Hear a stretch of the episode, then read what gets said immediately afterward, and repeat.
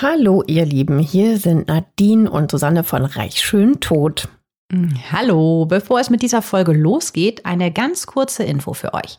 Ab sofort kommen hier keine neuen Folgen mehr. Die gibt es nur noch exklusiv bei Podimo.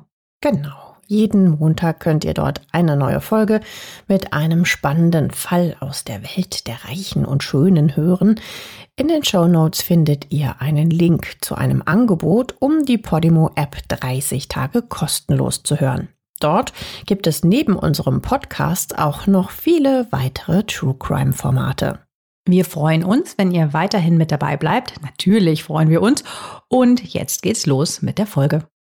Er hatte ein Leben, von dem viele träumen. Zwei Häuser, Luxusurlaube, Privatjet, als Multimillionär Bill McLaughlin am 15.12.1994 mit sechs Schüssen in den Oberkörper getötet wird, stehen die Ermittler vor einem Rätsel. Ja, steigen wir heute mal ganz direkt in den Mord ein. Also, wer hat heute das Opfer auf dem Gewissen? War es sein Geschäftspartner, mit dem der Multimillionär seit Jahren vor Gericht im Clinch liegt? Oder war es vielleicht der eifersüchtige Lover seiner Freundin, Nanette? Ja, oder war es vielleicht sogar die schöne Nanette selbst, die ein Dreiecksverhältnis mit zwei Männern hat. Der eine super reich und alt, der andere jung und super sportlich. Ihr merkt, es wird pikant, spannend und der Mordfall ist auch absolut nicht einfach zu knacken. Es wird unfassbare 17 Jahre dauern, bis das Verbrechen ganz aufgeklärt ist. Und damit ein mörderisches Willkommen zu einer neuen Folge von Reich, Schön, Tot, dem Podcast mit Gänsehaut und Glamour-Garantie. Ich bin Susanne. Und hallo, ich bin Nadine. Bei uns erfahrt ihr Geschichten von Menschen, die vermeintlich ein Traumleben in Luxus führen. Ja, bis dann ein Verbrechen passiert. So wie heute. Ihr Lieben, noch ein kurzer Nachtrag zur Folge von uns. Unsere neuen Folgen erscheinen ab sofort jeden Montag exklusiv bei Podimo. Geht einfach mal auf reichschöntod.de slash Podimo. Dort könnt ihr Podimo 30 Tage kostenlos testen. Also machen wir gleich mit den Details des Tattages weiter. Es ist also der 15. Dezember 1994, ein warmer Dezemberabend in Kalifornien, milde 20 Grad unter Palmen. Hm. Alles, was wir uns gerade wünschen mhm. würden. Wir sind im noblen Newport Beach, das ist in Orange County. Das liegt zwischen Los Angeles und San Diego an der Pazifikküste. Gemessen am Haushaltseinkommen ist dieses ungefähr 90.000 Einwohnerstädtchen eines der reichsten in den ganzen USA. Ja, viele Promis leben oder lebten in Newport Beach, zum Beispiel John Wayne, weil es so malerisch direkt am Meer liegt. Die Serie OC California spielt auch hier und hat es noch berühmter gemacht. Um kurz nach 21 Uhr geht bei der Polizei ein Notruf aus einer der Luxuswohnanlagen dieser Gegend ein. Die Balboa Coves liegen nahe am Pazifik. Wer hier in einer der eleganten Eigentumswohnungen mit Garten, Steinboden, gediegener holzvertäfelter Einrichtung und am besten natürlich auch noch Blick auf den Hafen wohnt, der hat so richtig Asche. Die Polizei ist immer in Alarmbereitschaft, weil hier natürlich auch ganz gern mal Einbrecher einsteigen. Dieser Notruf ist eine besondere Herausforderung für die Polizisten. Ein der Stimme nach vermutlich junger Mann bittet um Hilfe, aber keiner versteht so richtig, was er sagt. Also akustisch nicht. Die fragen sich so, ist er betrunken? Hat er Drogen genommen? Naja, und erst nach einigen Rückfragen verstehen die Beamten überhaupt, was er sagt. Er heißt Kevin und er ist ein geistig beeinträchtigter 24-Jähriger. Und der wurde gerade Zeuge eines ganz grausamen Verbrechens. Mm, ja, seit einem Unfall vor ein paar Jahren ist Kevin behindert. Als junger Skater ist er total schlimm von einem Truck überfahren worden und hat ein schweres Schädelhirntrauma erlitten. Ach, wie furchtbar. Mhm. Ja, und dieser Kevin, der lebt jetzt im Haus seines geschiedenen Vaters und das ist der Millionär Bill McLaughlin. Der ist mit einem Gesundheitspatent für einen Apparat, um Blut zu filtern, also so zur Dialyse, so richtig reich geworden. Und jetzt tot. Sein Sohn Kevin hat ihn dann eben wohl gefunden. Ich meine, stell dir das mal vor, wie grausam. Mhm. Der war niedergestreckt, der Vater, mit sechs Schüssen, haben wir ja schon gesagt. Und es muss definitiv dann sehr blutig gewesen sein.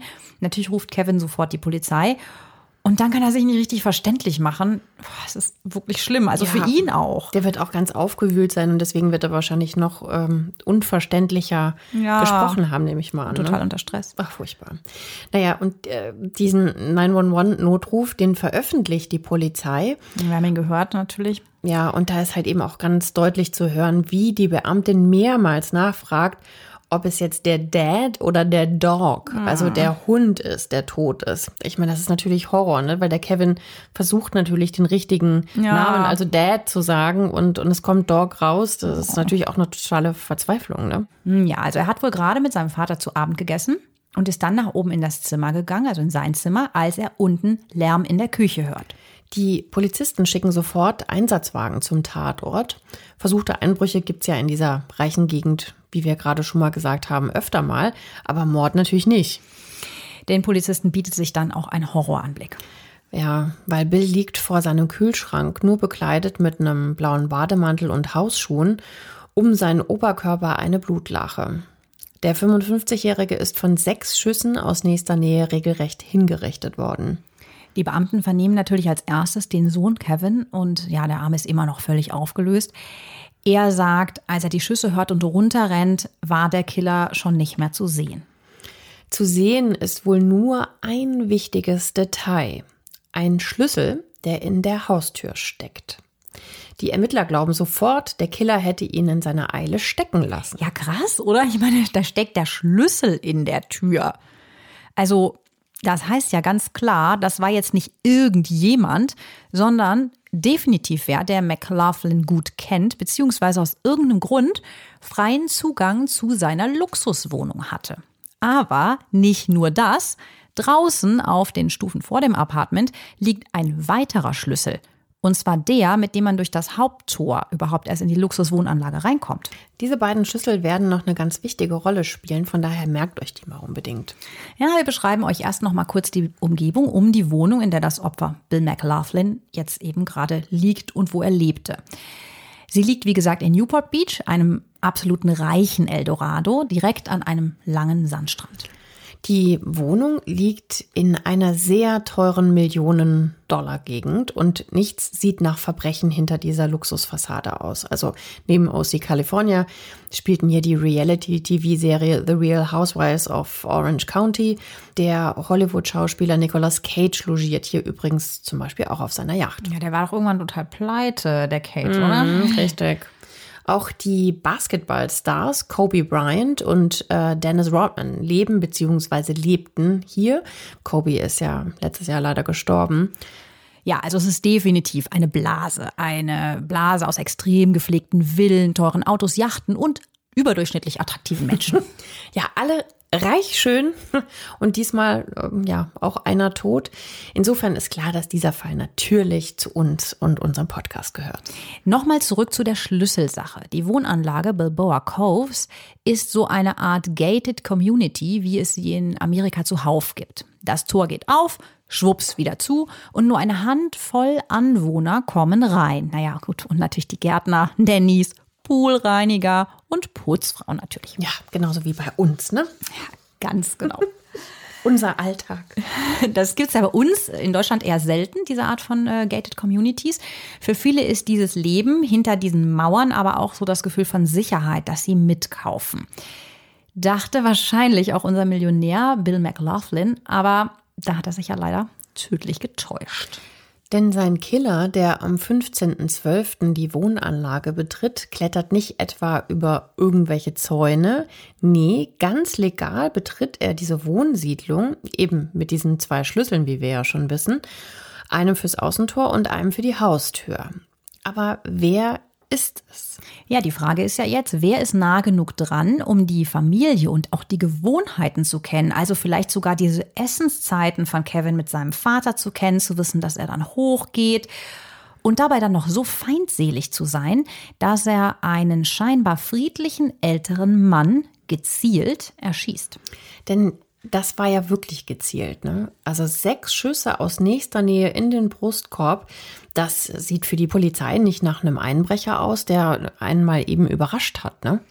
Nee, der Mörder muss außerdem Handschuhe getragen haben, nämlich Fingerabdrücke werden trotz gründlichster Suche nicht gefunden. Es gibt keinerlei DNA-Spuren und das wird auch später die Tätersuche noch sehr erschweren. Kohle hat der Täter nämlich auch nicht mitgenommen. Schauen wir uns mal mit der Polizei alle Indizien vor Ort genauer an.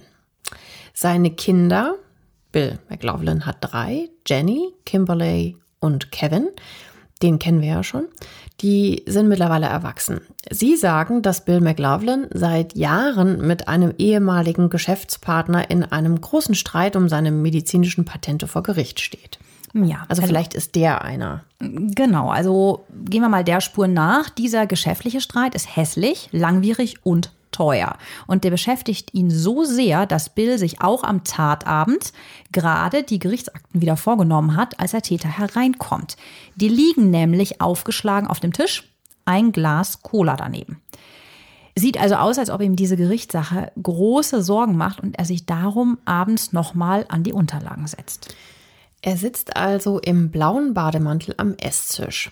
Sein Stuhl ist, das ist auf den Fotos später vom Tatort genau zu sehen, später zur Seite geschoben. Das ist für die Ermittler wichtig, denn die schließen daraus, offenbar hat er ihn nicht panisch umgeworfen, zum Beispiel, wenn jetzt ein unbekannter Täter hereingekommen wäre. Mhm, ja, wichtiges Indiz, ne? Mhm. Also auf sowas auch zu achten.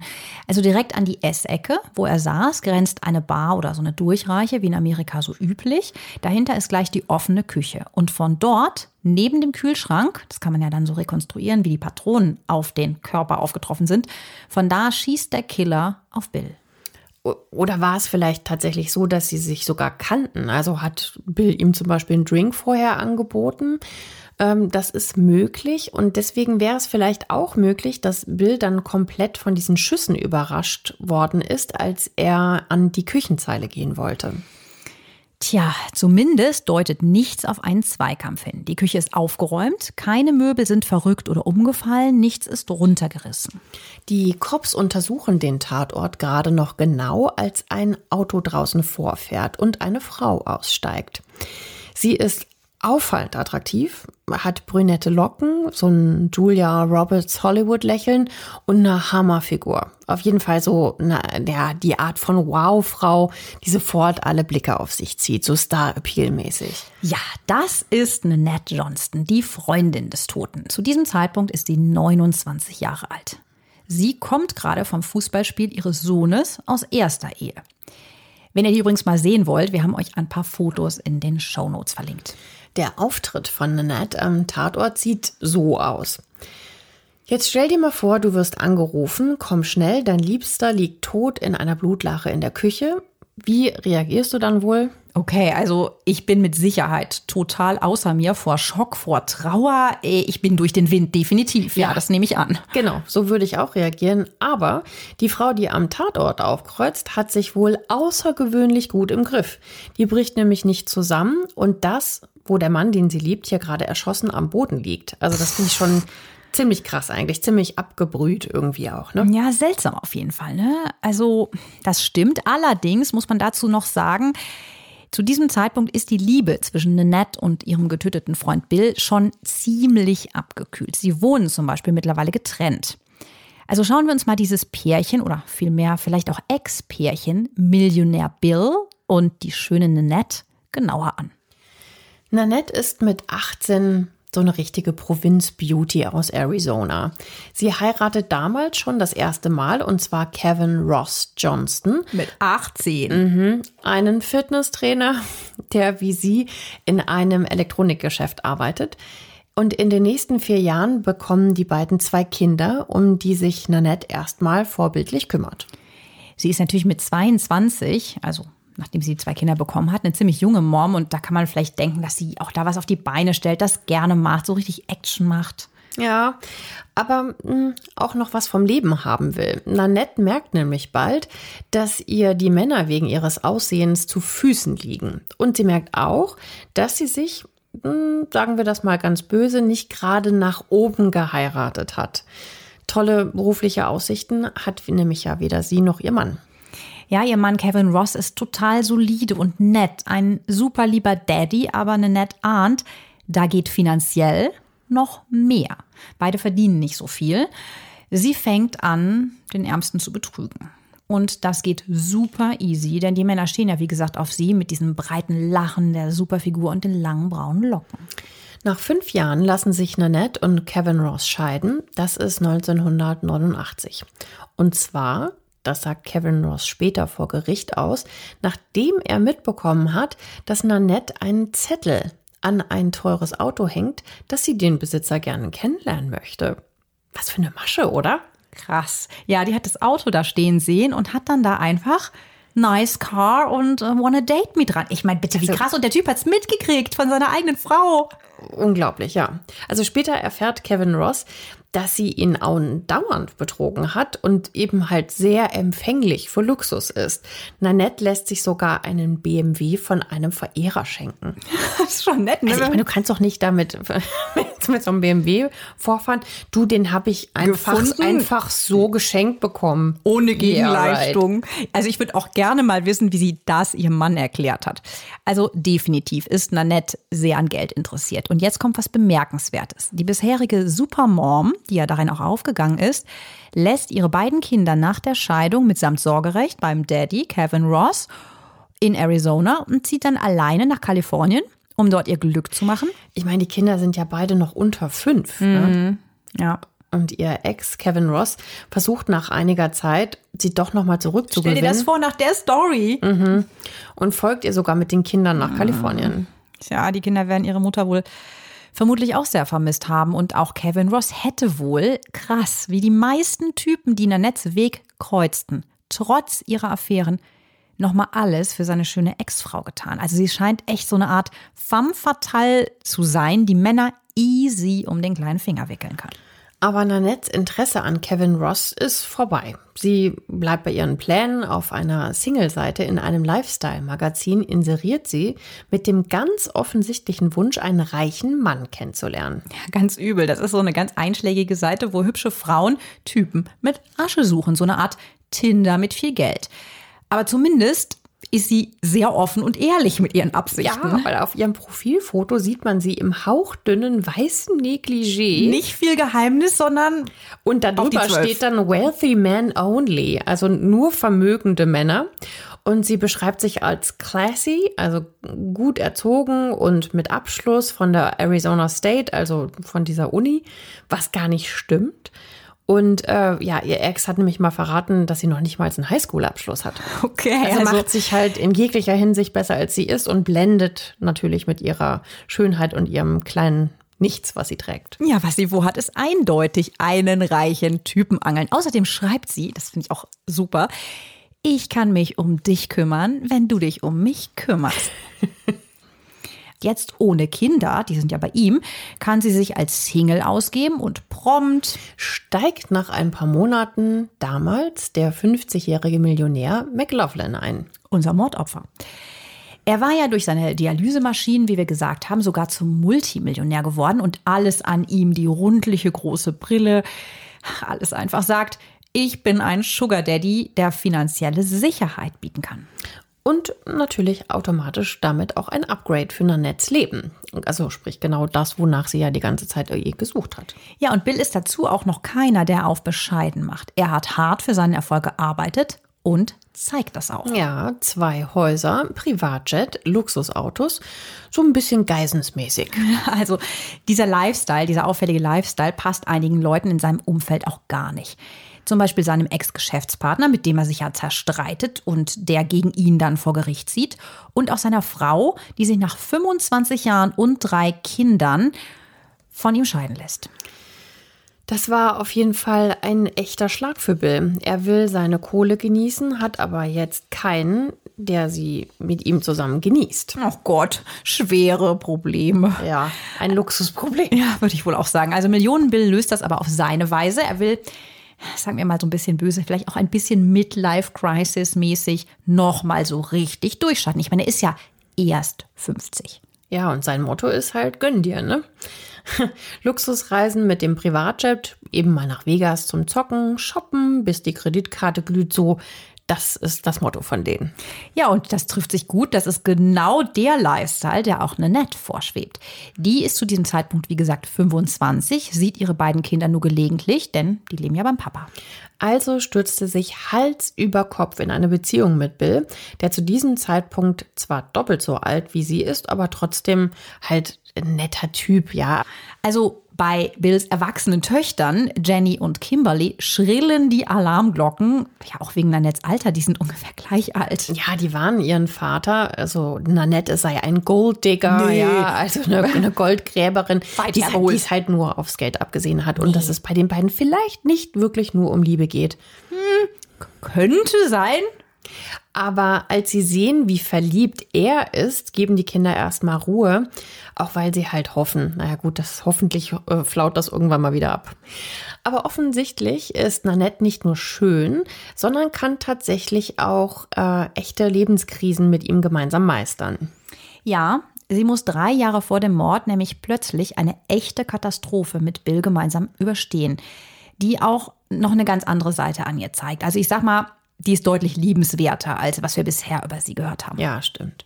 Bildsohn Kevin verunglückt nämlich schwer. Das hatten wir ja am Anfang schon erwähnt, dieser Skateunfall mit dem Truck. Ja, er ist damals 21 und mit Freunden in der Nacht vor Halloween auf dem Skateboard unterwegs. Und da rammt ihn ein betrunkener Truckfahrer abends um 10 Uhr und drängt ihn damit von der Straße. Oh Gott, ich krieg da schon Gänsehaut. Das ist ja der absolute Albtraum.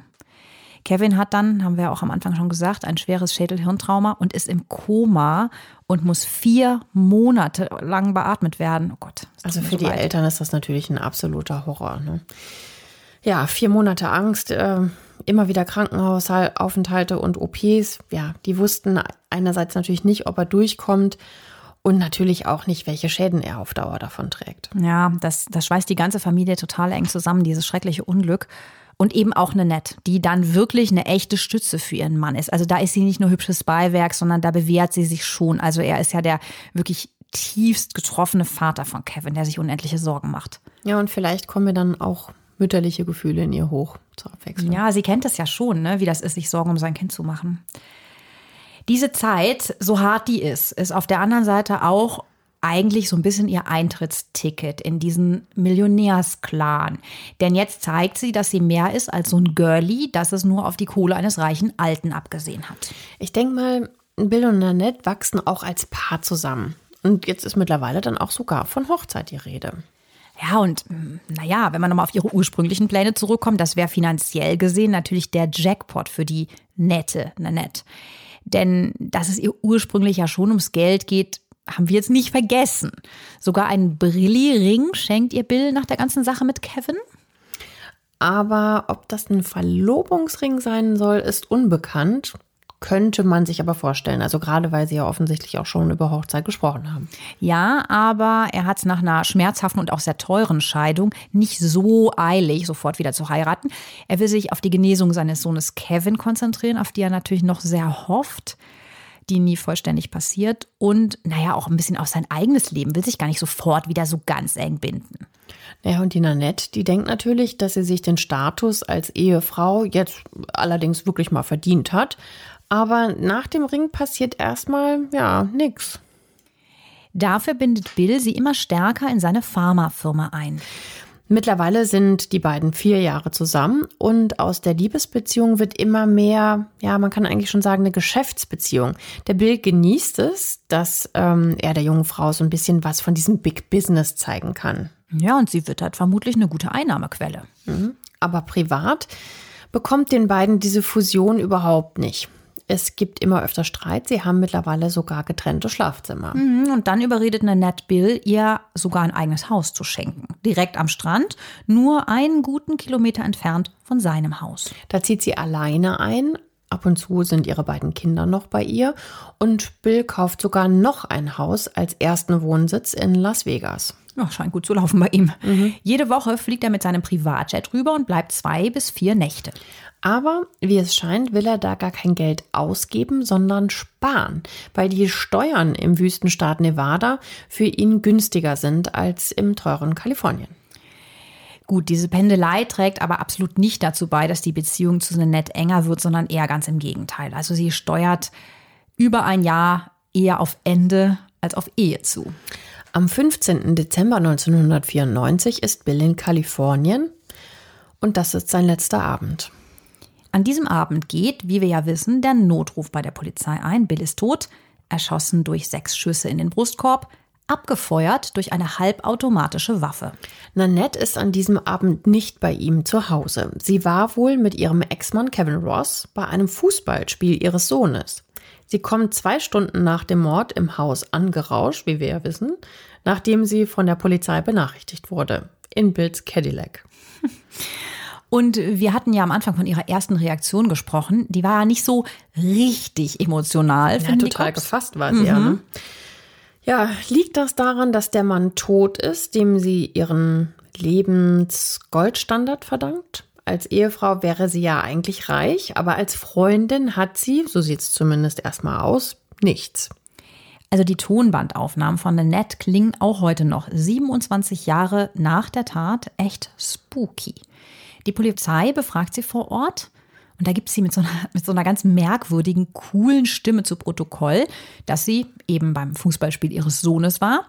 Außerdem gibt sie an, dass sie auf dem Rückweg vom Spiel noch ein paar Geschäfte besucht hat und Weihnachtsshopping gemacht hat. Das stimmt auch sogar, denn sie hat nämlich so einen Kassenzettel von diesem Abend. Also sie hatte definitiv ein Alibi. Auch Bills Ex-Geschäftspartner, mit dem er im erbitterten Rechtsstreit ist, wird natürlich befragt. Aber auch der hat ein hieb- und stichfestes Alibi für den Abend. Außerdem gehört er nicht zu dem Personenkreis der Leute, die einen Schlüssel zur Wohnanlage haben. Denn den hatte nur eine der beiden Verdächtigen. Oh, oh, Nanette. Hm. Den Cops kommt das irgendwie spanisch vor, denn sie scheint ja, wie gesagt, außer ein paar kleineren Streitigkeiten kein so großes Motiv zu haben, dass das jetzt einen Mord erklären würde. Sie befragen nochmal Nanettes Umfeld, auch ihren Ex-Mann Kevin Ross, das ist ja der Vater ihrer Kinder, mit dem sie am Tatabend bei dem Kinderfußballturnier war. Und der sagt dann etwas, was ein ganz neues Licht auf den Fall wirft. Er erzählt, Nanette sei mit ihrem Lover dagewesen, einem gewissen Eric. Also hat sie wohl neben ihrem Bill einen anderen Typen gedatet. Und das auch noch relativ öffentlich. Der durfte ja immerhin äh, mit ihrem Ex-Mann mit zum Fußballspiel. Ist ja auch komisch, oder? Ja, vor allen Dingen auch mit den Kindern, ne? Also das heißt, die kennen den ja wahrscheinlich dann auch. Komisch, komisch. Und außerdem sagt ihr Ex noch was super Interessantes. Nanette und Eric hätten nämlich dieses Fußballspiel etwa 40 Minuten vor Abpfiff verlassen. Und zwar ziemlich eilig, weil Eric angeblich einen Termin hatte. Und so ein Verhalten war wohl total ungewöhnlich für Nanette, die sich eigentlich immer die Spiele ihres Sohnes ansieht und auch immer wartet, bis am Ende der Pokal überreicht wird. Das ist ja so der, der Moment für die Jungs, ne? Ja, klar. Aber was das wohl für ein Termin war, zu dem Eric an Bills Todesabend so dringend hm. muss? Hm. Jedenfalls eine halbe Stunde nachdem sie beide aufbrechen, ist McLaughlin tot. So, und plötzlich gerät eine Netzaffäre, Eric Naposki, so heißt er, ins Spotlight. Die Beamten und wir mit euch schauen sich diesen Mann mal genauer an. Eric ist ein gut aussehender Typ, so mhm. groß, Muckis. Er hat sogar mal ein Jahr in der NFL gespielt, also der absoluten Football-Königsklasse als Linebacker.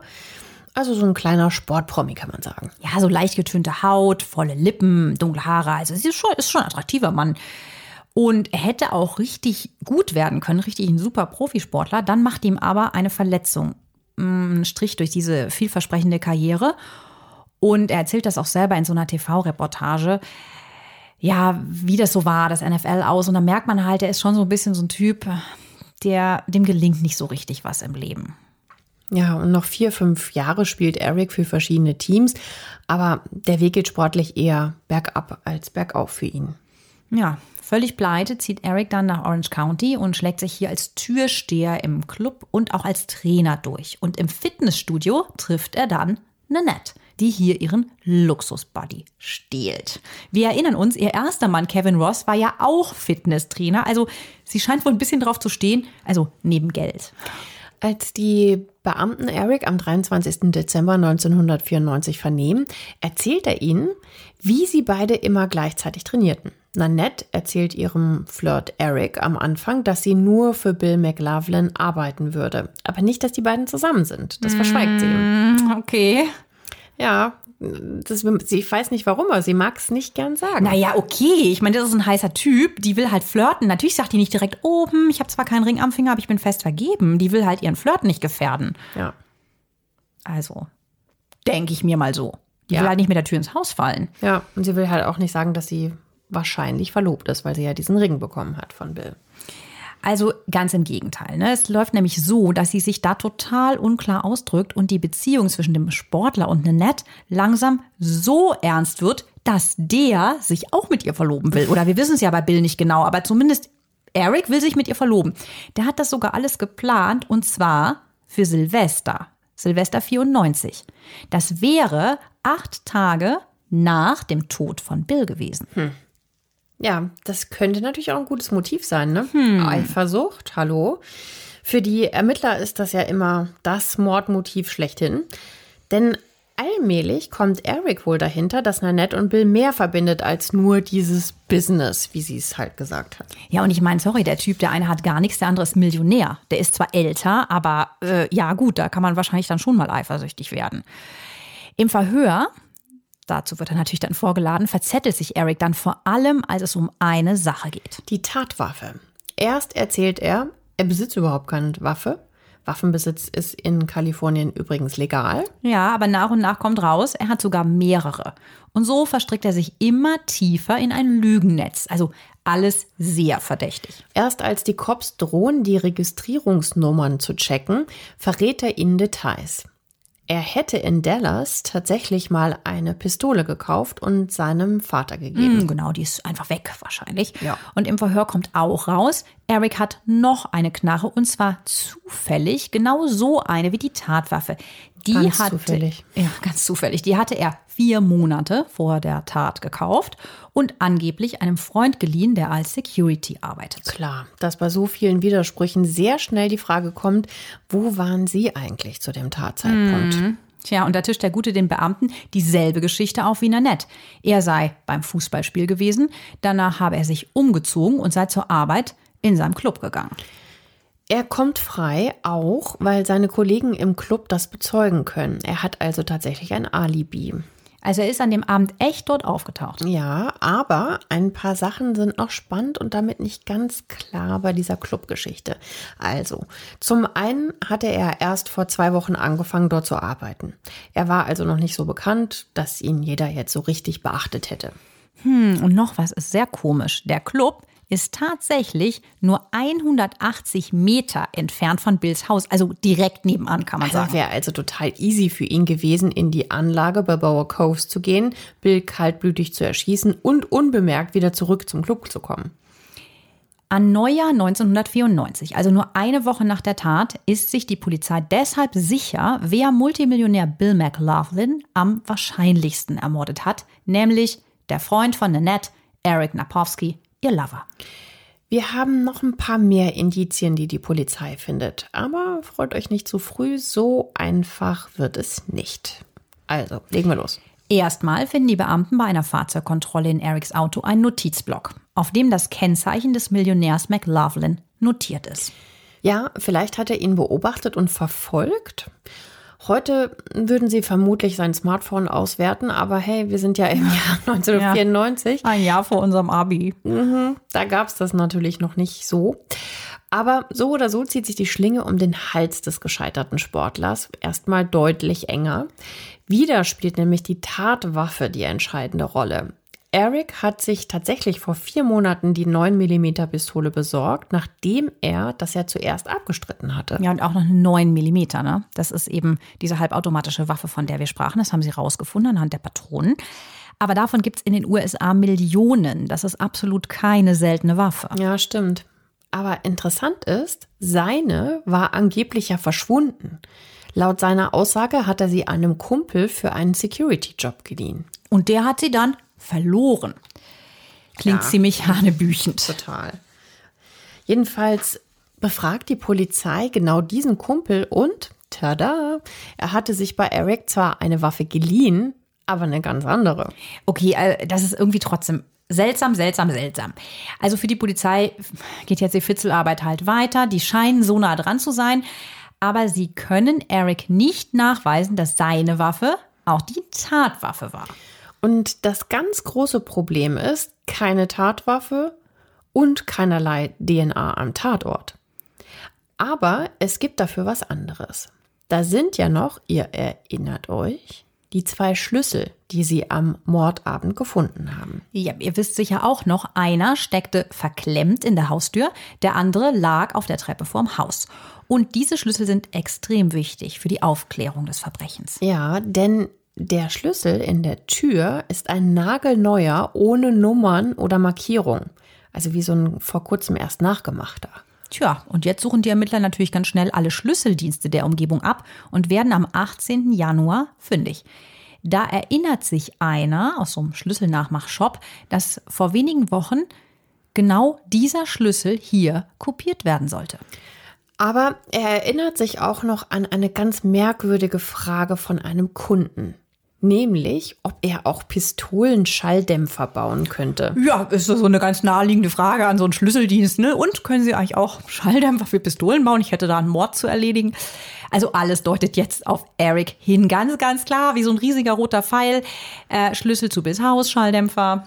Ja, und jetzt kommt der zweite Schlüssel ins Spiel.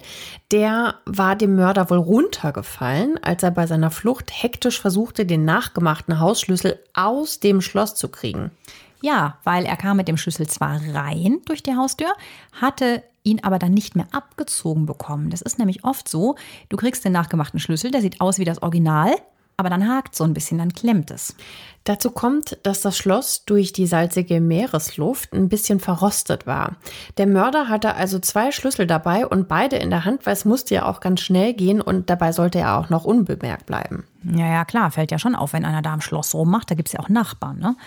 Also der zweite Schlüssel ist einer, den nur Anwohner ausgehändigt bekommen, um auf die Anlage zu kommen. Die sind streng limitiert und registriert. Und genau den hatte Eric. Mit dem schließt er das Außentor auf und dieser zweite Schlüssel spielt in dieser Phase der Ermittlungen eine Achtung, Schlüsselrolle. Karlauer. Ja, es musste ein Wortwitz her. ja, denn er ist nämlich das Original. Der ist nicht nachgemacht, den kann man auch nicht so einfach nachmachen. Und wie gesagt, den kriegen nur die Bewohner. An jemanden wie den toten Bill oder seine Freundin Nanette. Ja, die, die hatte natürlich auch so einen. Ja, genau. Die Beamten holen Nanette nochmal zum Verhör. Das ist am 19.01.95. Jetzt gibt Nanette zu, dass sie Eric seit einem Jahr datet. Allerdings sagt sie mit Wissen von Bill anscheinend, also so stellt sie das dar, ist sie so sexuell nicht richtig ausgelastet und hat sich angeblich sein Go geholt, dass sie sich, sagen wir mal, Support holt. Und ähm, ja, das war laut Nanette ein unausgesprochenes Agreement zwischen ihr und Bill. Aha. Die Ermittler lassen Nanette gehen, denn es gibt keine Beweise dafür, dass sie den Mord tatsächlich angezettelt hat. Bills Tochter Kimberly wird übrigens auch befragt und sie wusste nichts davon, dass die Freundin ihres Vaters zeitgleich auch die Freundin eines anderen Typen war und Bill das auch noch geduldet hat. Angeblich. Bills Tochter wusste vieles nicht, was jetzt ans Licht kommt. Als sie nämlich den finanziellen Nachlass ihres Vaters regelt, ist sie geschockt. Nanette hat sich riesige Summen aus Bills Vermögen abgezweigt. Im September und Oktober, zwei Monate vor der Tat, allein nur da 67.000 Dollar. Ja, Wahnsinn. 67.000 Dollar, mal so eben abgezweigt. Das ist schon auch krass, dass dem das nicht schon viel früher aufgefallen ist. Nur in den zwei Monaten. Ja. Also sie hat den so richtig ausgenommen, wie so eine Weihnachtsgans. Ja, die größte Summe genehmigt die sich am 14. Dezember, einen Tag vor seinem Tod. Ja, da hat sie sich nämlich einen Scheck über 200.000 Dollar ausgestellt. Also das ist schon wirklich unglaublich dreist, oder? Außerdem kommt raus, Bill hatte auf Netz drängen, obwohl sie ja nicht verheiratet waren, eine Lebensversicherung zu ihren Gunsten von einer Million abgeschlossen. Ja, und das sieht fast so aus, als wollte sie die Weichen für ein Luxusleben mit ihrem Lover stellen. Sie hat ihm von dem Geld übrigens, Achtung, ein Motorrad und echte Alligatorlederstiefel gekauft. Hat ja Geschmack der Mann. Und damit das alles nicht rauskommt, gab es vielleicht nur noch einen Weg für Nanette. Kill Bill. Die Beamten nehmen Nanette dann auch fest. Aber nicht wegen Mordes, denn sie können sie wegen des Alibis mit dem Shoppen und diesem Katzenzettel ja damit nicht belangen. Sie können sie einfach nicht nachweisen, sondern erstmal nehmen sie sie fest wegen Betruges. Den gesteht sie und es kommt dann raus, sie hat 15 Mal, 15 Mal, 15 Mal Schecks gefälscht. Nicht nur dieses eine Mal, im Wert von einer halben Million Dollar. Das Urteil dafür ein Jahr Gefängnis. Und Nanette muss einen Großteil des Geldes an die Familie zurückgeben. Ja, ist ja klar, ne? Also ist nichts mit alles auf den Kopf hauen. Nanette muss in den Knast und jetzt macht sich überraschenderweise auch Eric dünne. Denn es kommt, und das kann ich wirklich nicht verstehen, nach allem, was wir an Beweisen gehört haben, tatsächlich nicht zur Anklage gegen ihn. Weil die Beweislage so dünn ist, er ein Alibi hat, die Tatwaffe fehlt und seine DNA nicht am Tatort gefunden wurde. Obwohl das alles so eindeutig zu sein schien, ne? Also wie Total. krass muss das für die Familie sein, für die Töchter von Bill und den Sohn, den Kevin. Es hört sich alles so klar an. Aber gut, es ist noch nicht zu Ende. Zurück zu Nanette. Die sitzt 180 Tage in Haft. 1997 kommt Nanette wieder raus aus dem Knast und macht genau da weiter, wo sie vorher aufgehört hat. Beim Daten. Krass. sie sieht immer noch unglaublich gut aus und hat mit Anfang 30 auch immer noch eine total tolle Figur. Ja, auf den Fotos sieht die Oberweite so ein kleines bisschen gemacht aus. Sie hat übrigens auch aus seinem Testament 150.000 noch geerbt. Ne? Ach, wie schön. Mhm. Sie ist auf jeden Fall immer noch sehr attraktiv. Die Haare hat sie mittlerweile blondiert. Sie trägt tolle Klamotten und also man kann schon sagen, die Zeit im Knast scheint ihr überhaupt nicht geschadet zu haben. Optisch zumindest, ne? Und ihr gutes Aussehen setzt sie jetzt wieder ein. Nanette fällt in altbekannte Verhaltensmuster. Sie wickelt, man glaubt es nicht, wieder einen reichen Mann um den Finger, diesmal John Packard. Das ist ein Bauunternehmer. Der heiratet sie und bekommt dann noch eine Tochter mit ihr. Stell dir das mal vor. Da kommt die aus dem Knast und tut, als sei gar nichts gewesen, ja? Doch immer ist der Mord an ihrem Freund nicht aufgeklärt und sie zieht mit dem nächsten in großes Haus, spielt die Rolle der bürgerlichen Soccer Mom, kümmert sich um Hauskind, Schule, Sport. Völlig irre. Zumal das dann auch noch sechs Jahre lang komplett gut geht. Da kommt überhaupt gar keiner dahinter. Gut, sie ist ja dafür auch nicht belangt worden. Ne? Sie hat das so hinter sich gelassen. Sie ist jetzt Mitte 30, immer noch schön und scheinbar angekommen. Bis auch diese Ehe scheitert. Ihr wisst, wie der Satz weitergeht. Ja, sie hat wieder einen reichen Mann kennengelernt und auch den heiratet sie und wieder bekommt sie ein Kind. Es ist Billy McNeil. Und natürlich ist auch der ein erfolgreicher Unternehmer. Alles andere kommt wahrscheinlich auch nicht in Frage. Das sind einfach Zufälle, die sich da häufen. Äh, auch Erics Leben geht natürlich parallel weiter. Er wurde ja nie angeklagt aus Mangel an Beweisen. Er spielt ein bisschen Football, geht nach Europa und kommt dann zurück in die USA, wo er in Connecticut lebt. Es läuft wieder gut für ihn. Erstmal. Also auch Eric heiratet, bekommt auch zwei Kinder und gründet eine Fitnessstudio-Kette für Kinder. Der Mord an Bill scheint irgendwie total vergessen zu sein. Das ist total dramatisch, ne? Also, ich meine, der ist immerhin erschossen worden. Das war total klar, dass das ein geplanter Mord gewesen sein muss, aber sie haben keinen dran gekriegt. Das ist für Bills Familie nämlich auch ganz und gar nicht erledigt. Die besteht nämlich all die Jahre, während das Dana, Ned und Eric so machen mit den neuen Ehen und so, immer wieder darauf, dass der Fall nochmal aufgerollt wird. Die Akten sollen entstaubt werden und ja, ich finde auch bei diesen Beweisen ist das total verständlich, dass man so nah dran schien, ja. Mittlerweile hat die Rechtsmedizin natürlich riesige Fortschritte gemacht und Dinge, die vor Jahren noch unlösbar schienen, sind jetzt vielleicht leichter aufzuklären. Darauf hofft die Familie all die Jahre hindurch, seit 94, seit dem Mord. Ja, und tatsächlich fangen die Ermittler 2008 ernsthaft wieder an zu wühlen und werden sogar fündig. Ein Jahr später, 2009, graben sie noch eine Zeugin aus, die damals allen Ernstes nie zurückgerufen wurde. Das ist so krass. Susan Kogar. Die hatte kurz nach dem Mord 1994 einen Anruf von der Polizei bekommen, sich aber nie zurückgemeldet. Erst als sie wieder befragt wird, macht sie eine Aussage, die dem Ganzen nochmal einen neuen und den endlich entscheidenden Twist gibt. Suzanne sagt, sie war befreundet mit Eric. 1994 lebt sie neben Eric und einer Reihe von Singles in einem Apartmentkomplex. Ja, ich stelle mir das jetzt mal so vor wie Melrose Place. Nur nicht ganz so glamourös vielleicht. Stellen wir uns vor, die, die hängen da immer so ab am Gemeinschaftspool in den 90ern. Halt auch Eric. Eines Tages, sagt also diese Nachbarin, sei er völlig aufgewühlt runtergekommen und hat erzählt, der alte Bill habe seine Freundin Nanette sexuell attackiert. Er hasst ihn und könnte den Rivalen umbringen. Also das hat er halt damals so in Rage gesagt. Ich vermute jetzt mal, da hat Nanette ihren jungen Lover ganz schön aufgewiegelt.